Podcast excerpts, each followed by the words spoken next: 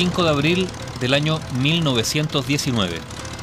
Ese día el teniente chileno Armando Cortines Mujica atravesó por primera vez la cordillera de los Andes en avión de ida y vuelta. Lo hizo por su parte más alta y a espalda de sus superiores, lo que suponía un acto de indisciplina. El episodio está contado en un relato muy documentado de Norberto Traub Gainsbourg, del Instituto de Investigaciones Histórico-Aeronáuticas de Chile. Por esos días estaba fresca la hazaña del 12 de diciembre del año anterior, cuando el teniente Dagoberto Godoy fue el primero en atravesar en un vuelo aéreo la cordillera de los Andes. Se hablaba mucho de aviación ese año 1919. El mes de abril era significativo para Chile y Argentina porque el 5 se conmemoraba la batalla de Maipú y al teniente Armando Cortines, que pertenecía a la primera compañía de aviación, se le ocurrió, en un rasgo de patriótico entusiasmo, llevar por aire el saludo del pueblo chileno a los argentinos. Pero esta no era una idea institucional, se le ocurrió simplemente a él y decidió realizar la proeza por su cuenta sin avisar a sus superiores. Ese 5 de abril de 1919, Cortines se levantó muy, muy temprano. Pasó por la pieza de su amigo, el ingeniero segundo de la Armada Fernando Solano Illanes, para invitarlo a que lo acompañara a la cancha con el fin de preparar un vuelo que deseaba hacer. Los dos llegaron a los hangares e hicieron sacar uno de los modernos aviones Bristol de 110 caballos, el número 4987, dando instrucciones al vicesargento Isaac Necochea para que lo preparara rápidamente mientras iban a desayunar. Mientras tomaban desayuno, llegó a la cancha el oficial de servicio, el ingeniero tercero de Marina Ángel Gantes, quien ordenó guardar la máquina, obviamente, porque no había ningún vuelo programado. Al enterarse de lo ocurrido, Cortines le insistió que contaba con los permisos para efectuar una serie de vuelos de altura.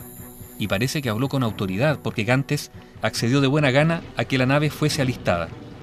Instante después, Cortines subía al avión y a las 6.50 de la mañana la aeronave despegaba remontando el bosque hacia la cordillera realizando grandes espirales.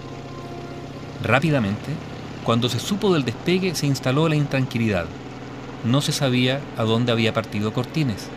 Y como el vuelo no había sido preparado, el piloto no disponía ni de altímetro, ni de cartas, ni siquiera una brújula.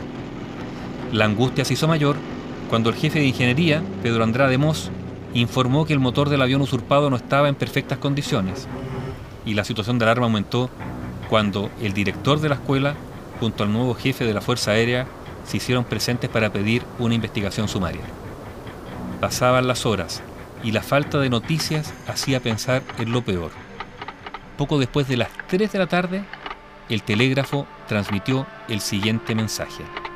Suplícoles perdonarme que en esta gloriosa fecha hayame atrevido sin autorización y llevado por patriótico impulso traer un saludo cariñoso, reconocimiento a nuestro hermano pueblo argentino, cuya sangre en esta fecha bañó con la nuestra los heroicos campos de Maipú, ayudándonos eficazmente a conquistar los nobles ideales de libertad.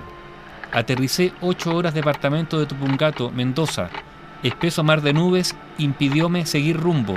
Ruego mandarme mecánico con hélice a fin de regresar vía aérea en aterrizaje desperfectos hélice. Teniente Cortines.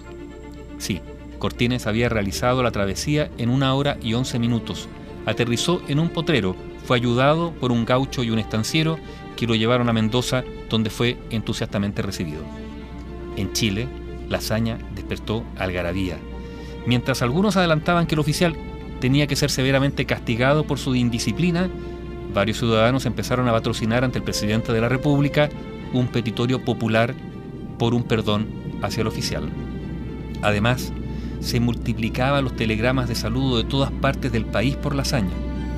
Ante ese panorama, las autoridades autorizaron al aviador a volver a Chile por vía aérea y le enviaron dos mecánicos con una hélice de repuesto. Esa decisión del gobierno chileno fue aplaudida por la opinión pública. Un piloto militar argentino, Luis Zenobio Candelaria, intentó acompañar a Cortines de regreso a Chile en otro avión.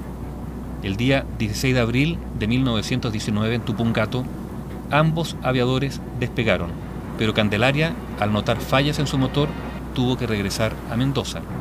Cortines alcanzó los 6.500 metros de altura y se enfrentó a un fortísimo viento que azotaba la cordillera. Si en el vuelo de ida demoró poco más de una hora, para regresar ocupó casi tres. En Santiago, miles de personas, agolpadas en los miradores de los cerros San Cristóbal y Santa Lucía, se apostaron para verlo pasar. Minutos después, Cortines aterrizaba sobre la pista en el bosque. Una banda de guerra del regimiento de ferrocarriles interpretaba la canción de Yungay. Fue conducido en hombros por varios de sus camaradas. Armando Cortines Mujica llegó a ser general de brigada aérea. Falleció en Santiago el 16 de junio de 1968, pero fue en abril de 1919 cuando atravesó la cordillera de los Andes en avión y al volver, volando, se convirtió en el primero en lograr el cruce de ida y vuelta de la cordillera.